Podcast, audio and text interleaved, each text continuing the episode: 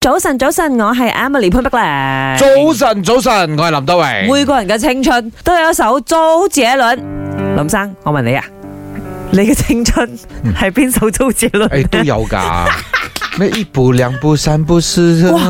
好早期喎，嗰個係佢第一首歌曲嚟嘅，應該係。咁當然啊啦，我都翻咁上 下年紀，咁啊梗係聽到佢早期一啲歌曲㗎你有攞啦。過佢啲歌嚟追女仔啊叫冇？咩名啊？黑色幽默，唔係啊，嗰個係先前，先前都係黑色妖魔都好早期。黑色幽默都係嗰個時候我應該係小學，係係係。哦得，我諗我諗而家新朋友可能唔知黑色幽默係誒點。啊知啊啦，因為 Jackson Wang 咧之後又重新翻唱， ，OK，啊甚至乎周杰倫咧佢都有轉發過。誒租借呢 Jackson 啲 Wang 嘅版歌本已經入喺經典嗰度可以唱啦， 即係換言 之，佢都喺呢一行廿幾年，佢我有 Google 過啦，係零一年出道嘅，二嗯係零零一年啊，哇！真係啊咁就要做早期啲歌，因為經典咧，你係廿年啲歌咧啱先至可以啱啱攞去唱噶啊嘛，咁佢早期啲歌咪入咗咯。咁當 然咧，阿周杰倫佢身為歌中之歌，點解係歌中之歌呢個朵係小精騰俾佢嘅？即係咁多歌裏邊嘅阿哥啦，阿哥中嘅阿哥，佢自己有時候咧都會發一啲 IG caption 就話到，誒、我啲音樂廿年前嘅音樂到而家都仲流行緊啱。啱啱啱嚇啱，即係所有你而家聽翻咧，都唔會覺得佢，咦，妖